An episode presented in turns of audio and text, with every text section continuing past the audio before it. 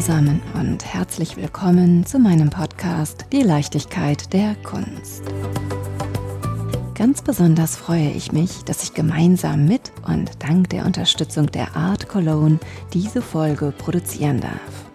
Die Art Cologne findet vom 16. bis 19. November 2023 statt und hält auch in diesem Jahr einige Höhepunkte für ihre Gäste bereit. Welche dies sein werden, erfahren wir nun, dank Daniel Hug und Benjamin Agert, die beiden langjährigen Direktoren der Art Cologne. Natürlich bin ich ganz gespannt, das abwechslungsreiche Programm der Mutter aller Kunstmessen kennenzulernen und darüber hinaus auch tiefer in die Geschichte und die Anekdoten der wohl weltweit ersten Messe für zeitgenössische Kunst einzutauchen. Lieber Daniel und lieber Benjamin, bevor wir zur 56. Ausgabe der Art Cologne kommen, möchte ich natürlich erst einmal euch näher kennenlernen. Bitte stellt eure Wege von Chicago bzw. Essen hin an den Rhein einmal vor. Ja, Daniel Hug, ich leite die Art Cologne als künstlerischer Leiter schon seit 2009. Bevor ich nach Köln kam, lebte ich in Los Angeles und war ein Kunsthändler da, ein Galerist. Und bevor dem in Chicago hatte ich auch eine Galerie und dort habe ich auch an der Kunsthochschule studiert und ja, in der Schweiz geboren und als Kind sind wir dann in die USA ausgereist. Meine Mutter hat meinen Vater geschieden und mein Vater war Schweizer und wollte dann zurück in die USA. Und da bin ich in einer kleinen Universitätsstadt in Michigan, also im Mittleren Westen, Ann Arbor, wo die uh, University of Michigan zur Heimat ist, dort in die Primarschule, die Sekundarschule und auch die Highschool. Und eigentlich wolltest du doch Maler werden. Genau. Welche Prägung hat denn da eine Rolle gespielt? Ja, ich wollte Maler werden und habe mich dann auch für die drei wichtigsten Kunsthochschulen oder Colleges für Kunst im Mittleren Westen beworben, für die Minneapolis College of Art and Design und das School of the Art Institute in Chicago und das Center for Creative Studies in Detroit und wurde bei allen drei angenommen oder zugelassen, habe mich dann jedoch für Chicago entschieden. Es ist die größte Stadt im Mittleren Westen die nennen es die Third Coast, also die dritte Küste nach New York und Los Angeles, an den Ost-West-Küsten in der Mitte Chicago. Und hatte dann bei Carl Wortham studiert. Ich war auch ein Fan von den Chicago Images, eine Kunstbewegung aus den 60er, 70er Jahren für sehr bunte, figürliche Malerei. Und ich glaube, ich war ziemlich enttäuscht. Ich hatte mich mit dem Carl Wortham einmal während der ganzen Klasse, also während sechs Monaten, einmal unterhalten. Kam er bei mir vorbei, hat mein Bild angeschaut und sagte, er fände diesen Punkt von Cadmium Red sehr gut und ging weiter. Und das war es. Also die ganze Zeit. Und dann habe ich gesagt, okay, also für mich sind die Inhalte der Kunst, die Bedeutung von Kunst, was man kommunizieren will, viel wichtiger als technisches Wissen oder Kennen. Und so bin ich dann in die Fotografie umgeswitcht und habe dann bei Kenneth Josephson und Barbara Crane studiert.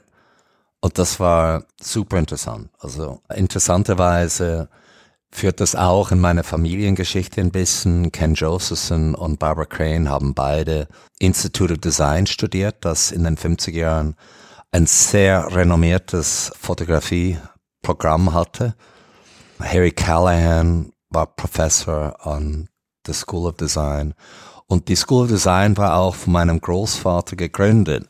Als Nachfolger vom Bauhaus in Dessau ist er ausgewandert, zuerst nach London, und dann Chicago, wo er dann die Leitung vom New Bauhaus in Chicago, also hat er dann die Schule gegründet äh, durch die Association of Arts and Industries. Verrat doch mal, wer dein Großvater war. Ah, Laszlo Moholy-Nagy. Die Deutschen sagen Moholy-Nagy. Deswegen habe ich dich aussprechen lassen. ja, ja, also in der Familie sagen wir einfach Moholy. Mhm. Das ist einfacher. Also alle sagen es ein bisschen anders. Offiziell habe ich mal gelesen, spricht man es aus Notch. Ja. Das ist die ungarische Art. Die Akademiker in den USA sagen Nage und die Deutschen natürlich Nagi. Und du Opa? Ja, ich habe ihn nie kennengelernt. Mhm. Also der starb 1946. Also 22 Jahre bevor ich überhaupt auf die Welt kam. Schau, da hätten wir schon dein Geburtsjahr geklärt. Ein großer Künstler. Hat er dich beeinflusst? Indirekt, definitiv. Ja, also ich dachte, es war normal, dass, dass alle vielleicht einen Großvater haben, der ein Künstler ist.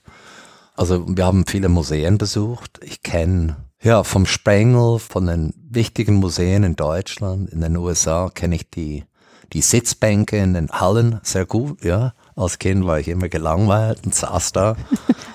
ähm, und auch zu Hause in Zürich hatten wir ein paar Kunstwerke in der Wohnung von Maholi. Und das gelangweilte Dasein fristenden Museen als junger Bub hat dann dennoch dazu geführt, dass du Maler, dann Fotograf werden wolltest und schlussendlich Direktor der Art Cologne geworden bist. Gab es da einen Moment, der dich besonders geprägt hat und doch ein wenig in die Fußstapfen des Opas zu treten? Hm, ich wollte immer meinen eigenen Laufweg gehen. Also ich habe es mir nie getraut, abstrakte Malerei zu machen oder Fotogramme. Also die, die Kunst habe ich, habe ich so im Laufe meiner Kindheit wie ein Schwamm aufgenommen. Also nicht bewusst, ja. Also Bauhaus und die klassische Moderne es hat einen Effekt auf das ganze Leben, auf alles, vom Essen, von der Politik, von der Ausstattung der Wohnung, von den Möbeln, vom Geschirr, vom alles. Es gab bestimmte Regeln, wie es sein soll. Ja, was ist gut, was ist schlecht. Und äh, ich glaube, dass wenn man als Kind das erlebt, man denkt, das ist normal. Ja, ich habe mal meine Mutter gefragt, wie es war in Chicago in der Wohnung mit ihrem Vater Moholinage aufzuwachsen. Und die sagte, ja, sie war neidisch gewesen von ihren Freundinnen, die äh, so rosa Vorhänge und wo alles rosa und typisch ja, so amerikanisch. typisch Mädchenstil. Und die hatte einfach so eine Rolldings über dem Fenster, ja. Also es war sehr modern und schlicht.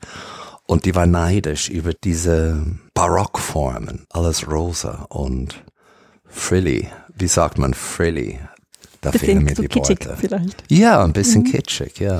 Und eigentlich wollte ich doch so gerne wissen, wie du erfolgreicher Kunsthändler geworden bist. Ja, also ich habe das Studium 1988 angefangen und genau 92 habe ich mein Bachelor's Diplom bekommen. Und zu dem Zeitpunkt war der Kunstmarkt total kaputt, ja. Es gab den Kunstmarktcrash von den frühen 90ern, den Immobiliencrash. Es gab keine Ausstellungsmöglichkeiten und so habe ich gedacht, ah, ich öffne eine kommerzielle Galerie und ich habe die, ich glaube, die erste seit fünf Jahren in Chicago dann aufgemacht.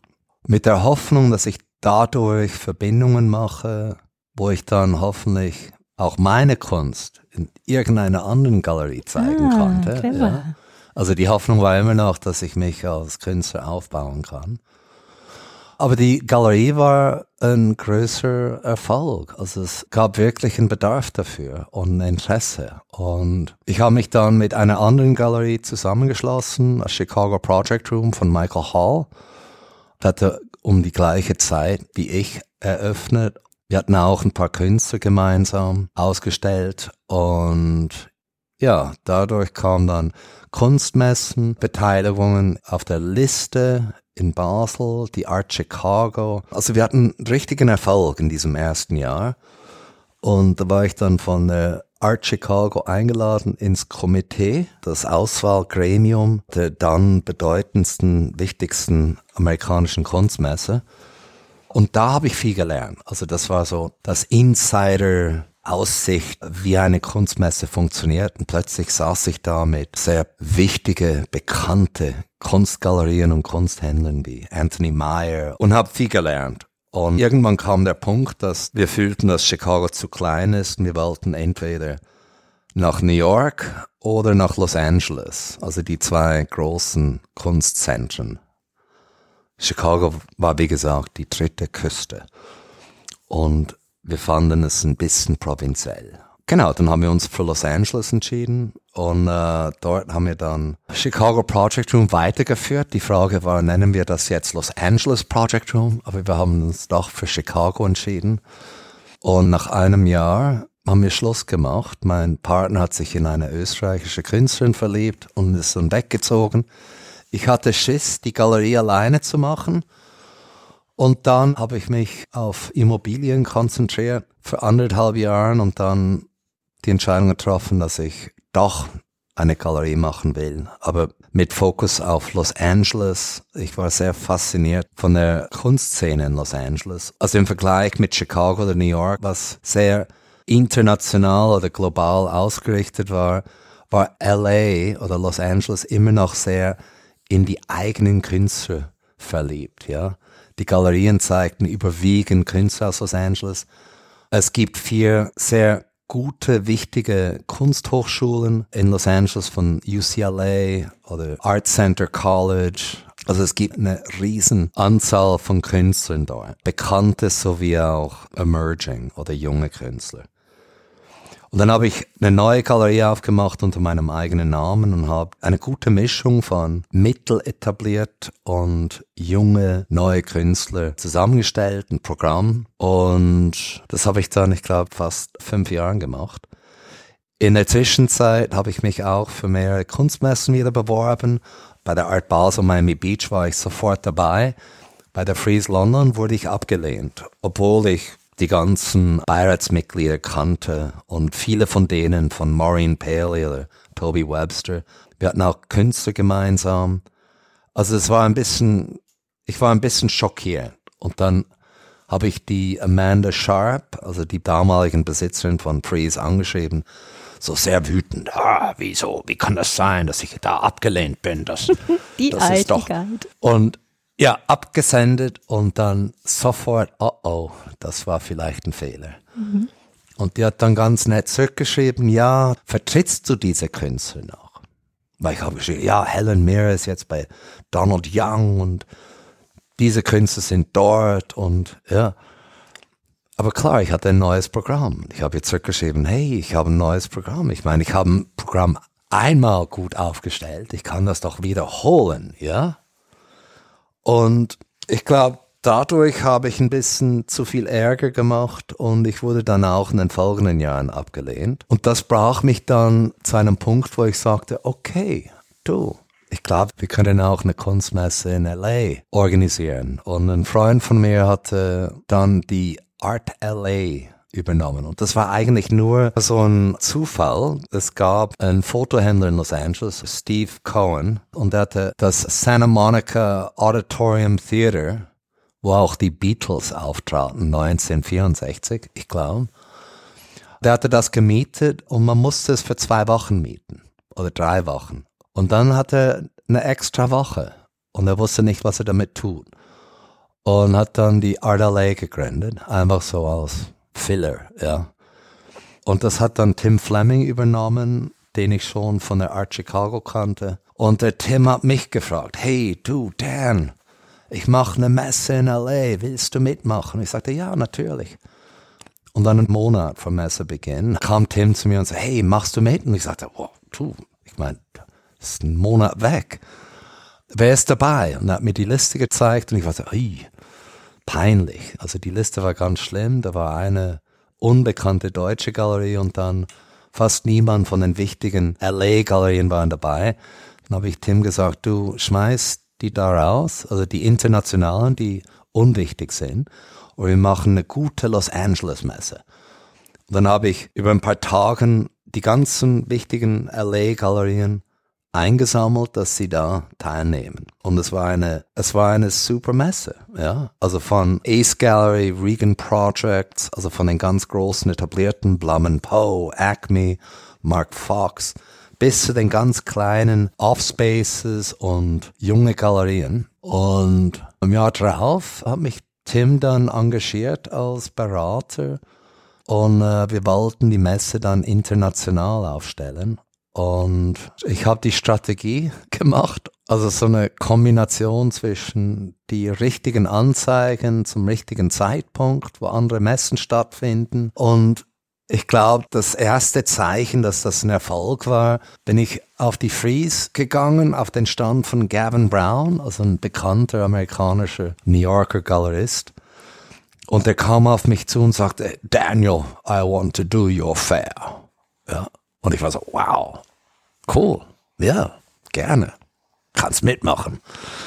Die Messe, ich glaube, die war Januar 2008 und durch den Erfolg, den ich hatte als Berater mit der Art LA, wurde ich dann angesprochen. Also von Maya Vogenreiter hat mir erzählt, dass mein Vorgänger Gerard Goodrow zurückgetreten ist und dass die Art Cologne eine neue Leitung sucht. Ist komisch. Also wir waren in einer Bar, es war direkt nach der RLA, habe ich den Maya Vogelreiter in Chinatown in einer Bar getroffen und er hat mir das erzählt. Und dann später am selben Abend bin ich nach Hause gegangen, habe mich ins Bett gelegt und dann entschieden, das wäre doch was, wieder zurück ins alte Europa gehen und die Art Cologne zu leiten. Dann habe ich Meyer mein Interesse geschrieben, er hat das weitergeleitet an Christian Nagel, den Galeristen hier in Köln, den ich auch kenne. Und der hat das dann eingefädelt und mich mit der Köln-Messe verbunden, mit Albert Picourt.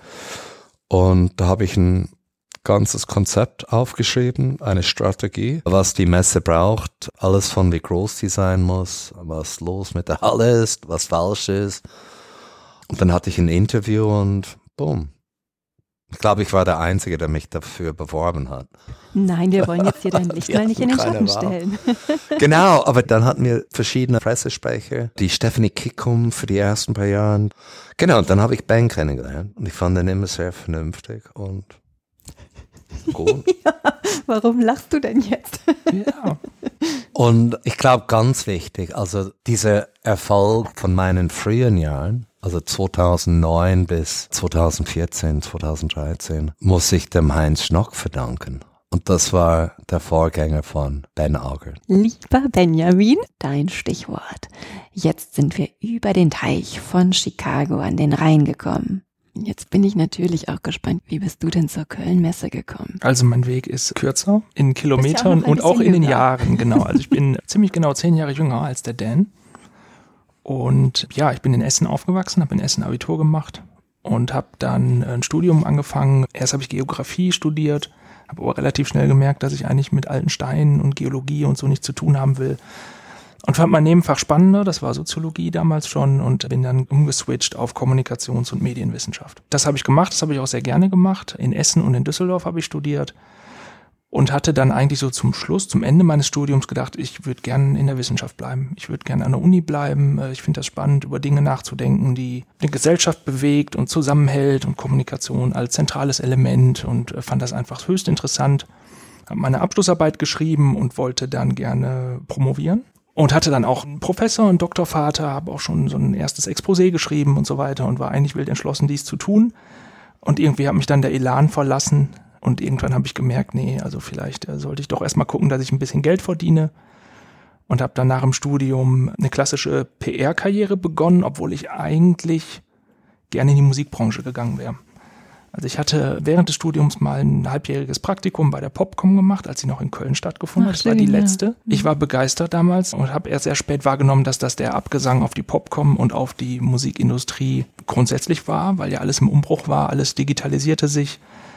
Ich habe meine Abschlussarbeit damals noch zum Thema Musikgeschmack, Entwicklung geschrieben. Also ich wollte mich wirklich mit diesem Thema befassen und wollte verstehen, warum Menschen Musik hören, was sie bewegt, aber auch wie man damit Geld verdient. Also ich wollte halt gerne in die Musikbranche. Was hast du für einen Musikgeschmack? Ja, wenn man jetzt sagt, eigentlich höre ich sehr unterschiedliche Dinge, klingt das immer so wahllos. Es stimmt aber tatsächlich. Also ich bin klassisch über meinen Vater zu meinem Musikgeschmack gekommen, der über die Beatles, Stones, Pink Floyd und so weiter äh, die übliche Rockkarriere hinter sich hat habe mich dann viel mit Jazz- und Funkmusik beschäftigt, habe dann auch selbst Instrumente erlernt, habe in Jazzbands gespielt, in Funkbands gespielt, später in Coverbands, um ein bisschen Geld zu verdienen nebenbei.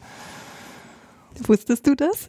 Nee. Daniel schüttelt den Kopf. Hab das hinterher aber auch noch ja, ein bisschen breiter aufgestellt, habe mich auch mit elektronischer Musik ein bisschen beschäftigt. Also es geht wirklich quer durch den Garten, sagen wir mal so. Gehe aber auch gerne klassische Konzerte. Also es ist wirklich von allem ein bisschen. Und ja, vor dem Hintergrund wollte ich es halt gern zum Beruf machen, habe aber dann doch recht schnell gemerkt, das funktioniert ganz schwierig. Genau an diesem Punkt, wo ich war, war halt wirklich nichts zu machen. Die großen Musiklabels haben Stellen abgebaut. Da kann man einfach überhaupt nicht rein. Und dann habe ich, wie ich gerade schon sagte, eben gesagt, ich muss jetzt irgendwie Geld verdienen nach der Uni und habe ein PR-Volontariat gemacht. Aus heutiger Sicht würde ich sagen, ich habe viel zu wenig Geld verdient damals für viel zu viel Arbeit, wie das halt so ist, wenn man in einer Agentur startet. Trotzdem war das der Berufseinstieg und da war auch okay. Da habe ich so ein bisschen das Handwerkszeug für den Kommunikationsberuf erlernt und wollte aber dann doch relativ schnell das, was ich schon konnte, verbinden mit dem, was mich interessierte, nämlich einfach der Kultursektor im weitesten Sinne. Und damals ergab sich das ja, dass das Ruhrgebiet, und ich bin halt Kind des Ruhrgebiets und bin auch nach wie vor stolz darauf, aus dem Ruhrgebiet zu kommen, dass sich das Ruhrgebiet beworben hatte, Kulturhauptstadt Europas zu werden, was dann ja 2010 auch dazu gekommen ist. Und da habe ich gedacht, da möchte ich gerne dran teilhaben, da möchte ich auch gerne unterstützen, da möchte ich auch gerne verarbeiten. Und dann bin ich relativ schnell aus dieser Agentur wieder raus und habe dann angefangen zu arbeiten im Kommunikationsbereich für eine Kulturstiftung, die damals eigens gegründet wurde gefördert von der Kulturstiftung des Bundes, also es war relativ hoch aufgehängt mit Fördergeldern und die hieß Stiftung jedem Kind ein Instrument. Das ist ja damals nicht nur im Ruhrgebiet, sondern über NRW bis nach ganz Deutschland von der Idee auch aufgenommen worden. Und da ging es eben um musikalische Teilhabe für Grundschulkinder, deren vielleicht vom Elternhaus es nicht gegeben ist, ein Musikinstrument zu erlernen. Toll. Und das Ganze wurde dann stark vernetzt mit den Grundschulen. Also es war eine Zusammenarbeit zwischen Schulen und Musikschulen und das Ganze eben gefördert auf Landes- und auf Bundesebene im Rahmen der Kulturhauptstadt Ruhr 2010. Und da war ich dann drei Jahre oder vier Jahre bis hin zu den großen Abschlusskonzerten, die dann 2010 im Kulturhauptstadtjahr stattgefunden haben. Und dann war ich aber an einem Punkt, wo ich gesagt habe, das war jetzt eine interessante Erfahrung, aber ich habe noch nicht wirklich ausgelernt. Ich brauche noch mal ein bisschen Agenturinput. Also von der darstellenden Kunst hin zur bildenden Kunst. Genau, also von der Musik, aber zwischendurch dann noch mal ein kleines Intermezzo bei einer weiteren Agentur, wo ich so die Skills für Unternehmenskommunikation gelernt habe. Und wie bist du dann Pressesprecher der Art Cologne geworden? Das war dann der Schritt aus dieser zweiten Agentur heraus zur Kölnmesse wo damals die Position des sogenannten Kommunikationsmanagers frei wurde, wovon es mehrere hier im Haus gibt und die sich im Prinzip in einer Gruppe von Kolleginnen und Kollegen die Messen aufteilen und da eben für die PR-Kommunikation zuständig sind. Und damals wurde ich gefragt im Vorstellungsgespräch, ob ich bestimmte Brancheninteressen hätte. Und dann wurden mir ein paar Branchen aufgezählt. Eisenwaren, Pferde. Eisen passt doch zum Ruhrgebiet. Ja, aber nur im Stahl, weitesten Sinne. Ja. dann Garten, Lifestyle oder Kunst. Und dann habe ich sofort gesagt, wenn ich es priorisieren würde, würde ich die Kunst ganz nach oben setzen. Und das war halt auch genau die Messe, die gerade einen neuen Kommunikationsmanager suchte. Mhm. Weil die alte Funktion des Pressesprechers, damals gab es eine Umorganisation, jetzt hieß es Kommunikationsmanager war halt frei und darüber bin ich dann hier reingerutscht. Also das war im Prinzip dann die Möglichkeit, die Dinge, die ich gelernt habe, das Handwerkszeug endlich mit dem zu verbinden, was mich halt persönlich interessiert. Und dann war es zwar nicht mehr die Musikbranche, sondern es war die bildende Kunst. Ach, das muss man nicht so eng sehen. Genau. Dann war ich vier Jahre dann der Pressesprecher oder Kommunikationsmanager für die Art Cologne und habe da den Dan kennengelernt. Und dann? Wie bist du dann wiederum kaufmännischer Direktor geworden? Also ich habe da schon eng mit dem Dan zusammengearbeitet und auch versucht, sage ich mal, Dans Denkstrukturen zu verstehen. Ich glaube, das kann ich inzwischen ganz gut. Und dann kam der Punkt, wo mein Vorgänger, der das Amt des damaligen Projektmanagers, so hieß es damals noch, 40 Jahre bekleidet hat, entsprechend große Fußstapfen hinterlassen hat, in den Ruhestand gegangen ist und sich dann die Möglichkeit ergab, eben aus der Funktion des Kommunikators dann in die des kaufmännischen Direktors aufzusteigen, äh, quasi Seite an Seite mit dem Dan diese Messe zu verantworten. Ja, und ich glaube, wir ergänzen uns da recht gut. Also der Dan mit dem konzeptionellen, ästhetischen Gesamtblick auf das Thema Kunstmesse, Kunstmarkt, mit einer starken Galerieperspektive. Ja, und ich versuche dann die Dinge, die der Dan sich ausdenkt, in seinem Kopf entstehen, zu realisieren.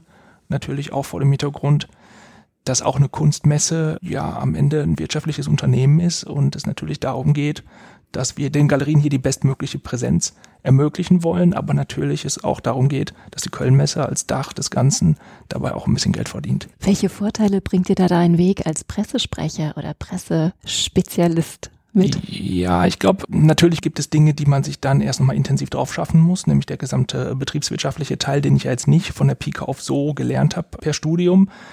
Aber ich glaube, Menschenkenntnis, Empathie und Kommunikationsfähigkeit, das ist, glaube ich, das, was ich mitbringen kann und was uns da hoffentlich ein Stück weiterbringt. Aber auch ein Überblick. klar, der organisatorische Überblick. Ja. Sam Keller, ich glaube, der beliebteste Direktor der Art Basel, hat auch als Pressesprecher angefangen. Und natürlich Michael Kruse jetzt, die die Baselmesse leiten. Ich habe äh, keine Ambitionen im Moment. Doch, nee. bleib mal hier bei uns im Rheinland, du Potti. ich möchte erstmal nicht weg. ist okay.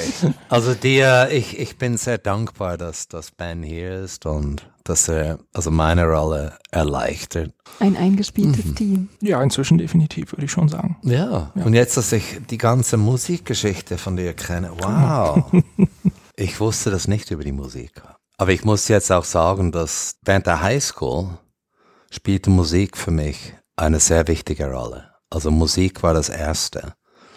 Und es war über, auch über die Musik, die mich dann zur Kunst geführt hatte. Oder wo die Kunst dann auch Sinn machte. Aber wie Ben hat auch gesagt, ich bin zehn Jahre älter und für mich spielten noch die Albencovers oder die Umschläge von den Platten.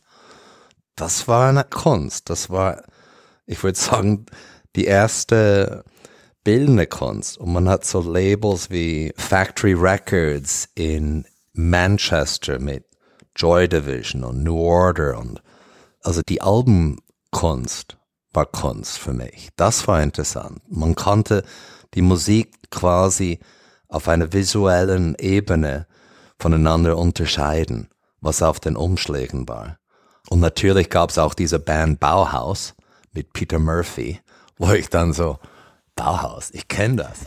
das ist meine, meine Gene. Und ja, aber auch die alternative Musikszene in den USA oder was Independent Musik bedeutet. Und auch Mode in den 80er Jahren. Ich glaube, die Gesellschaft war sehr aufgeteilt. Man hatte Sportler, man hatte Rappers, man hatte Punks, man hatte Hippies. Man Und was hatte, hast du? Ah, ich habe Verschiedenes versucht. Also ich, also stell mir gerade vor, wie ich, du mit Blumen im Haar. Nee, nee, ich war mehr, mehr, Punk. Nee, also ich habe mit Rocker. Rock angefangen, ja, also mit Rolling Stones. Er ist eigentlich der Van Halen. Nein, nee, Van Halen war kacke. Van Halen ist uncool. Das war uncool. Das war schlimm. Arena Rock war okay. Also diese ganze Soft Rock Szene von den späten 70ern, Mitte 70er hat Rock kaputt gemacht. Ja, und dann war irgendwie Funk und sogar Disco mehr interessant. Aber Rock'n'Roll wurde irgendwie langweilig nach 1973. Und dann kam Punk und New Wave in den Mitte 70er Jahren.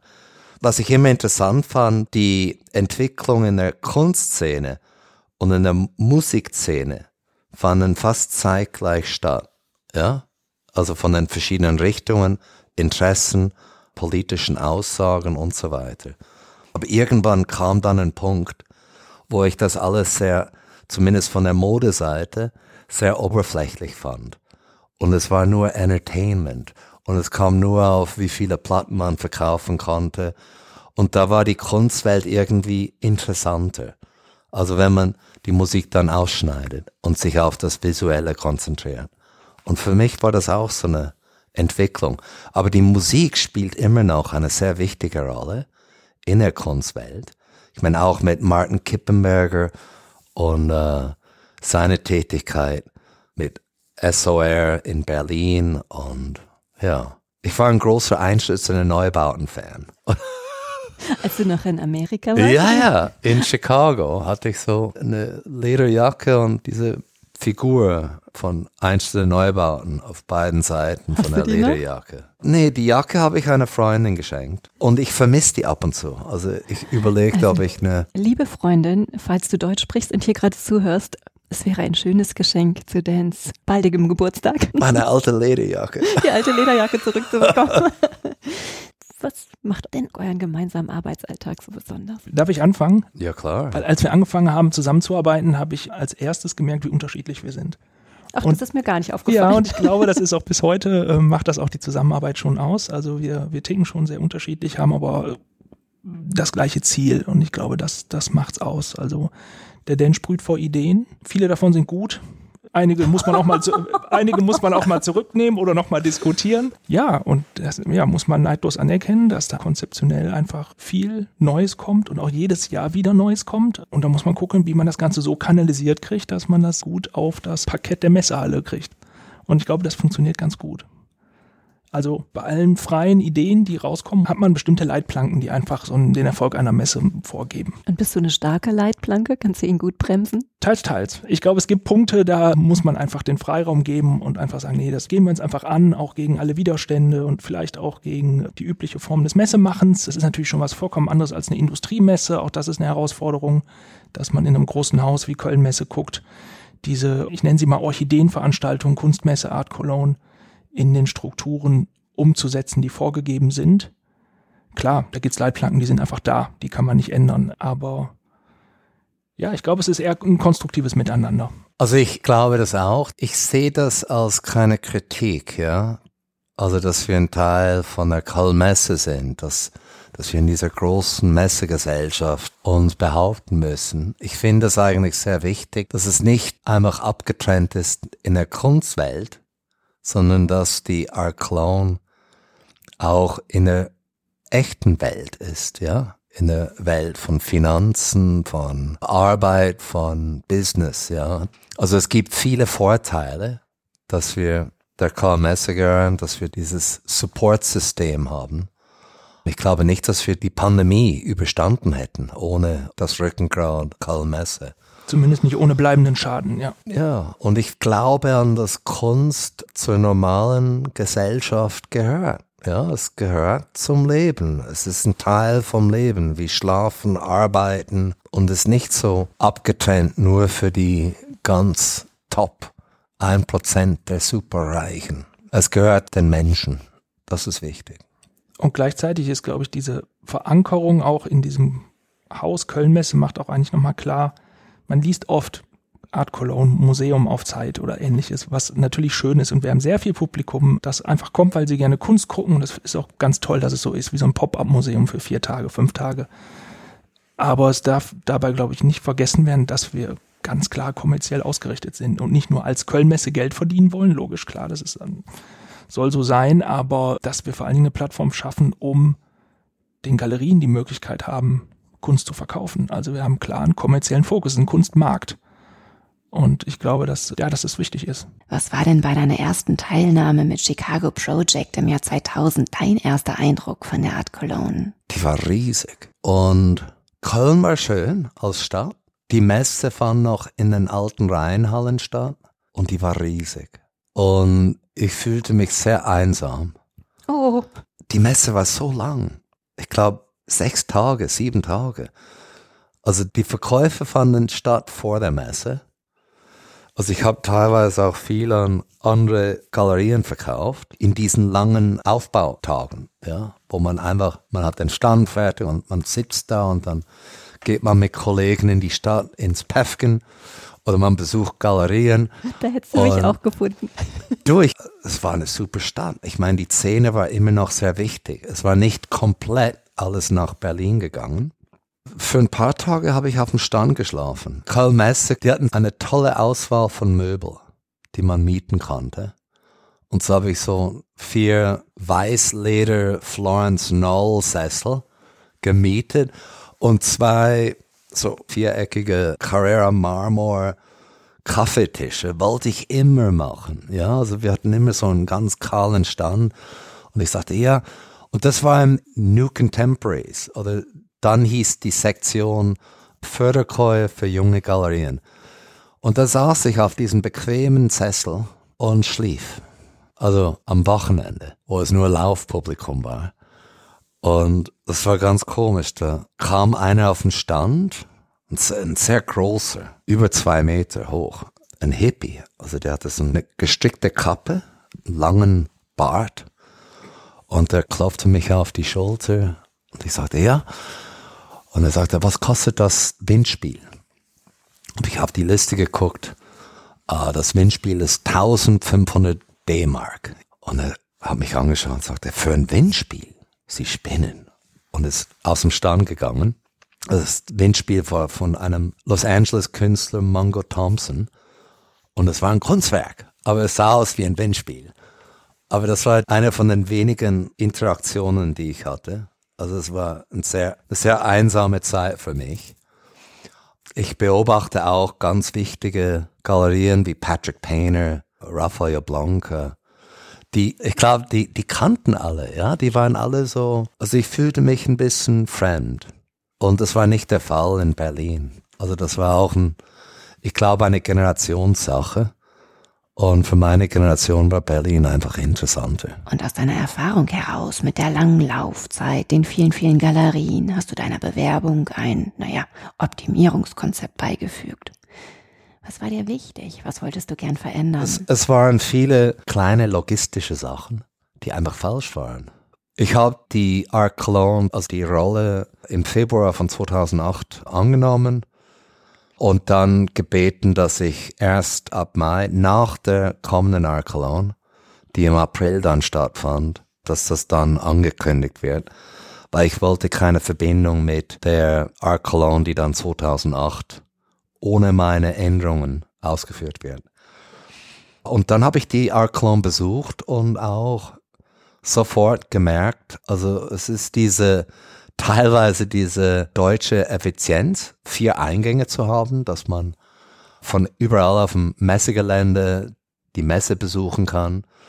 Und da bin ich an diesen zwei Meter breiten roten Teppich, ich weiß nicht, für einen halben Kilometer gelaufen. Also einfach, man lief für ewig und hat niemand anderes begegnet, ja, weil über vier Eingänge teilt sich das Publikum auf sehr. Oh, und dann hast du dich wieder einsam gefühlt? ich fühle mich immer einsam. Nee, also es war einfach logisch, ja. Die Art Cologne braucht einen schönen Eingang. Mhm. Ein Eingang, wo alle hingehen müssen, ja. Und dann sammelt sich auch ein Publikum an. Und der Anlass sollte nicht sofort stattfinden. Man musste ein bisschen aufhalten, ja, dass die Menge von Menschen wächst. Und dann gewinnt man Spannung, ja. Dann sind die Leute so, die wollen rein und was kaufen. Und man ja. sieht sich schon untereinander, wer noch so da ist. Ja, ja, genau. Mhm.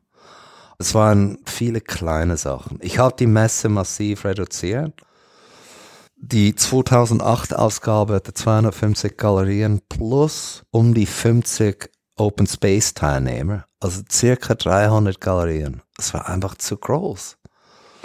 Wir haben das dann auf 150 Galerien mit 40 Open Space Teilnehmer reduziert, also circa 190.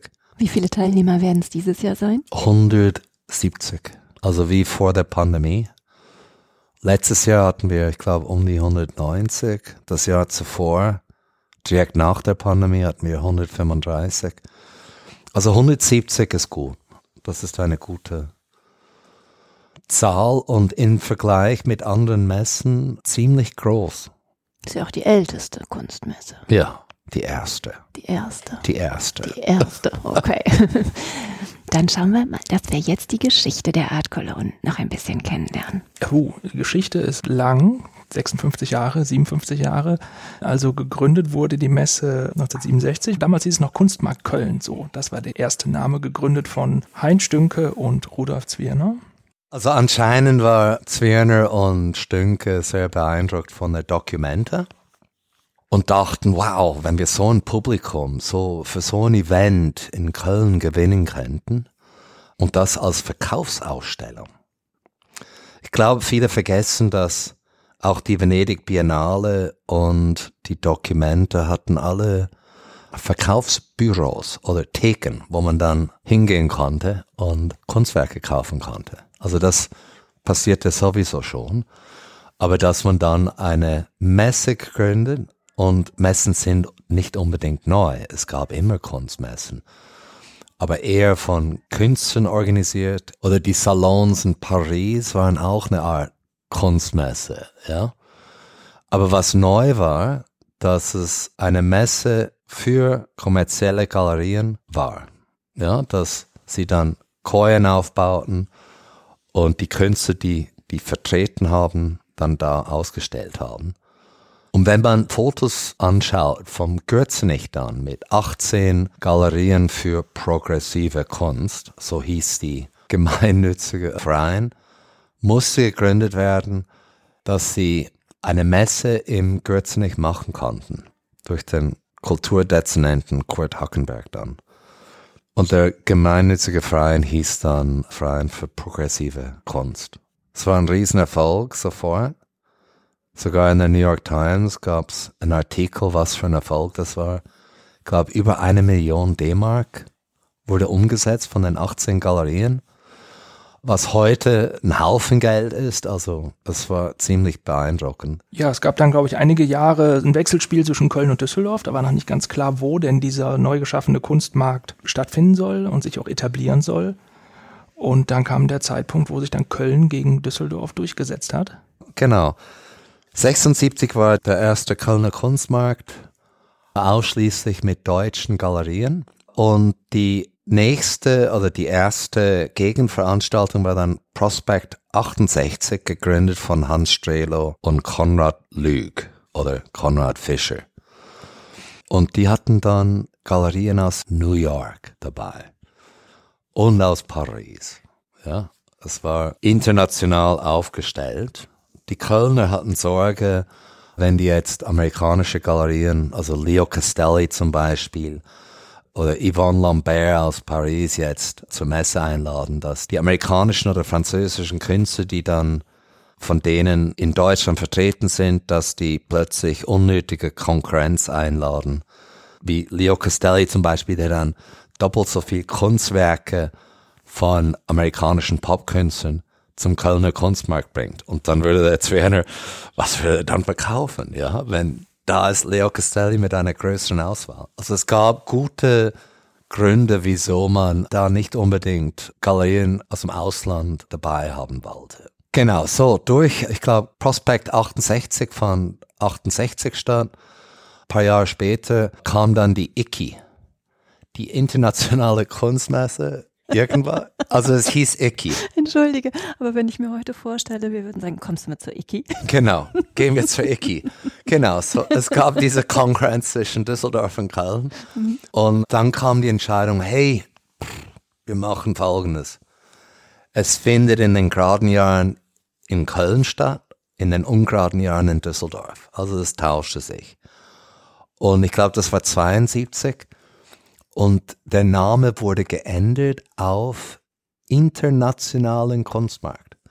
Und es gab den Internationalen Kunstmarkt Düsseldorf und den Internationalen Kunstmarkt Köln. Ja, und es ging hin und her bis 1983. Und dann hat der Bundesverband Deutsche Galerien entschieden, Moment, es sollte in einem Ort stattfinden. Und dann haben die eine Durchfrage gemacht oder die haben alle Galerien gefragt, welcher Ort findet ihr besser und die Entscheidung für Köln, weil die Verkäufe in Köln immer besser waren, als wenn die Messe in Düsseldorf stattgefunden hat. Und so wurde der Name dann von Internationaler Kunstmesse auf Art Cologne geändert für 1984. Und es wurde entschieden, dass die Art Cologne dann nur in Köln stattfindet. Und die hatten dann auch ein neues Logo machen lassen und das ist das Art Cologne Logo, das rote Viereck mit weißer Schrift, Futura Font, Art Cologne. Und das waren die goldenen Jahre. Und wenn wir in das Jahr 23 springen, wie ist die Messe heute aufgebaut? Also ich glaube, wir haben jetzt die Pandemie war ziemlich schwierig für alle Messen, besonders für Kunstmessen. Vor der Pandemie hatten wir noch die Cologne Fine Art and Design im November und die Art Cologne im April. Der traditionelle Termin der Art Cologne war immer im November, bis mein Vorgänger die Messe dann in den Frühjahr geschoben hat. Also getauscht mit der Cologne Fine Art und Antiques.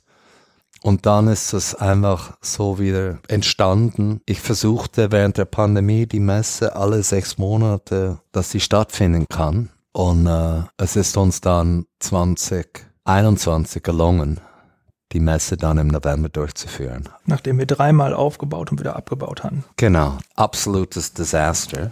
Und dann landet wir auf den gleichen Termin mit der Cologne Fine Art and Design. Um, es war nicht easy.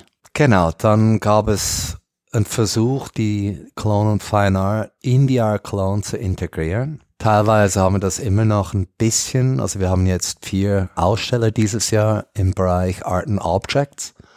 Es ist definitiv eine neue Sache geworden. Der Bereich Art and Object ist jetzt fokussiert auf visuelle Ausrichtungen, die nicht unbedingt zeitgenössische Kunst oder Nachkriegskunst oder klassische Moderne sind, aber die verbunden sind, die irgendwie eine Beziehung zueinander haben.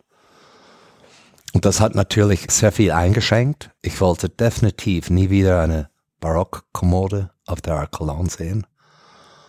Es gehört einfach nicht dazu. Also ich bin stolz auf 2023 oder auf die kommende Ausgabe der Archelon, weil wir, ich würde sagen, wir haben unseren Weg wieder gefunden, unsere alte Stärke. Es ist wieder eine Messe, die sich exklusiv auf zeitgenössische Kunst, auf Nachkriegskunst und klassische moderne Kunst ausrichtet auf progressive Kunst des 20. und 21. Jahrhunderts. Und das will ich zehnmal unterstreichen und dann ein Exclamation Mark. Genau. Und wieder auf zwei Etagen anstatt drei Etagen wie letztes Jahr. Die untere Etage sind unsere Galerien mit Schwerpunkt klassische Moderne und Nachkriegskunst sowie auch zeitgenössische Kunst und Fotografie. Und dann die obere Halle hat einen Fokus auf zeitgenössische Kunst, den Sektor Galleries sowie auch den Sektor Neumarkt für junge Galerien, die unter zwölf Jahren alt sind. Und den Sektor Collaborations, kuratierte Projekte, entweder zwischen zwei Galerien oder wo eine Galerie ein Projekt mit zwei Künstlern präsentiert. Und den Sektor New Positions, das sind dann junge Positionen, die bei den etablierten Galerien ausgestellt werden und gefördert ist vom Bundesverband Deutsche Galerien. Wenn ihr jetzt die Möglichkeit hättet, mir zwei, drei, vier, fünf Galerien zu nennen, die dabei sind. Ja, es gibt einige. Also wichtige Galerien wie Thaddeus Ropatsch oder Carsten Greve, Michael Werner, Max Hetzler sind wieder dabei. Auch wichtige Kölner Galerien, Gisela Kapitän, Daniel Buchholz, Nagel Draxler sind wieder dabei. Judy Lübke, Eigenart. Also ich freue mich besonders, dass die Schweizer Galerie Peter Kelchmann seit, ich glaube, über 20 Jahren wieder auf der Art Cologne ist. Und die Galerie Meyer Keiner aus Wien. Also es sind zwei ganz, ganz wichtige für mich. Und Meyer Keiner ist natürlich einer der wichtigsten Galerien aus Wien.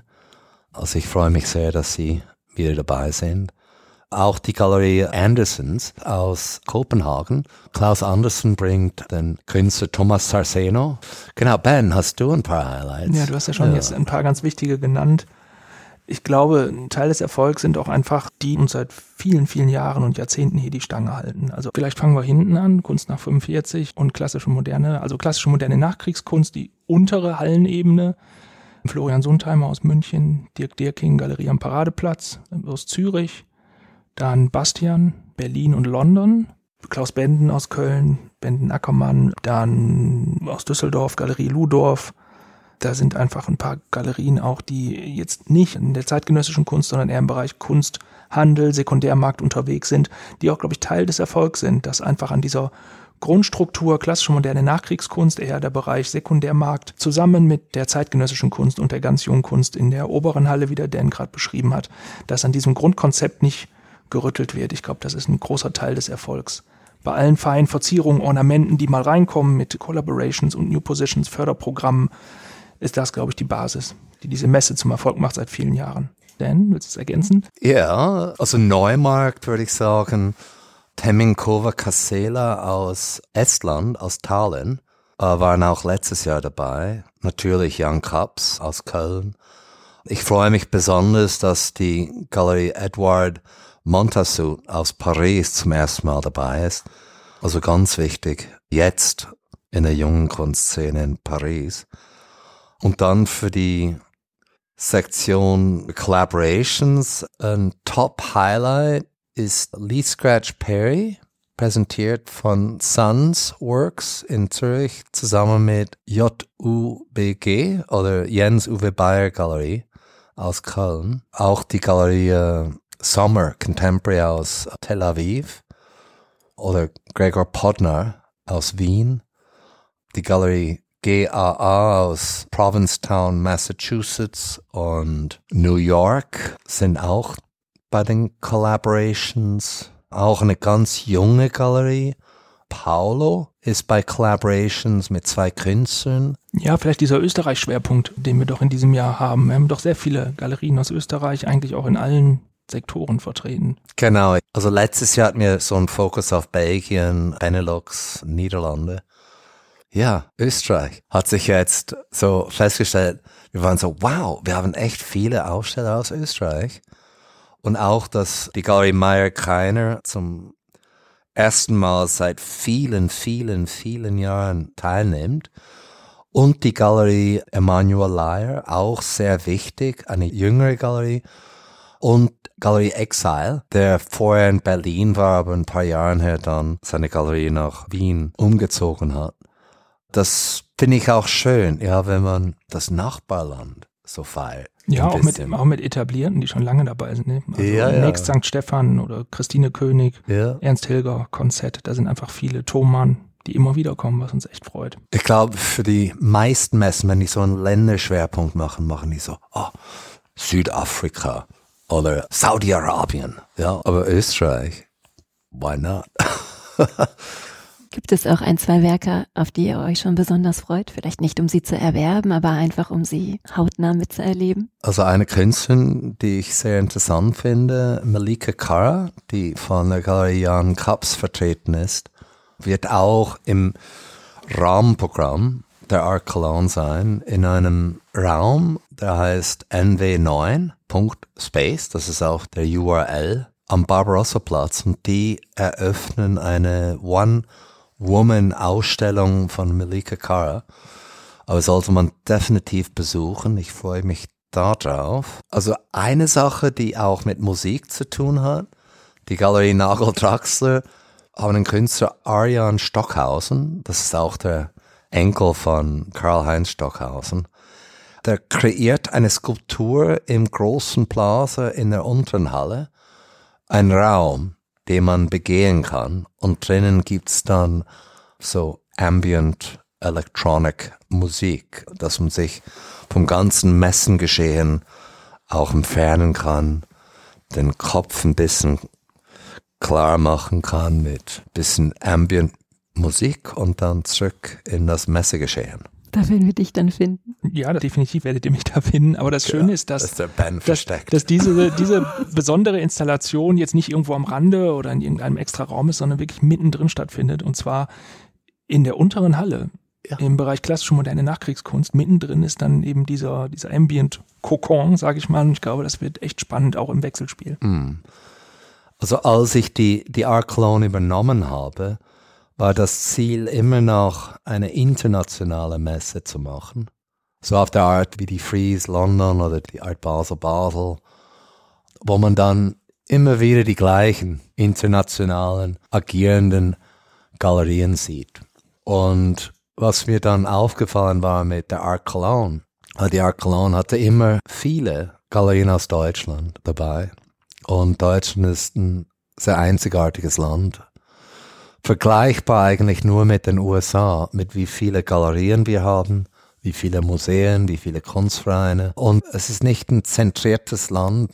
Also wir haben eine Hauptstadt, aber nicht die Kultur ist in dieser Hauptstadt. Ja, es ist verstreut in Frankfurt, in Hamburg, in Köln, in Düsseldorf, in Leipzig. Die Kunstszene ist überall in Deutschland. Und das fand ich interessant. Ich habe so früh in meiner Zeit hier bei der Art Cologne mich konzentriert, um die wichtigsten Galerien aus jeder Stadt in Deutschland hier hinzubringen. Dass man einen guten Überblick hat über die Kunstszene. Also wir sind vielleicht 60 Prozent Galerien aus Deutschland und dann 40 Prozent aus der ganzen Welt. Dieses Jahr auch sogar aus Seoul, Korea ist eine Galerie dabei. Wir haben zwei aus Südafrika. Ich glaube, der Hauptgrund, wieso es die Art Cologne überhaupt gibt, ist, dass wir den deutschen Kunstmarkt unterstützen, dass wir da eine Plattform anbieten und ein jährliches Treffen, dass man auf einen Blick über ein Wochenende die ganze deutsche Kunstszene erleben kann, sehen kann. 170 Galerien in vier Tagen. Gibt es so eine Art Planungsführung oder Besucherführung? Hilfen, die den Gast an die Hand nehmen, um sich einfach zurechtzufinden? Es sollte einfacher werden mit unserem neuen Online-Katalog-Tool.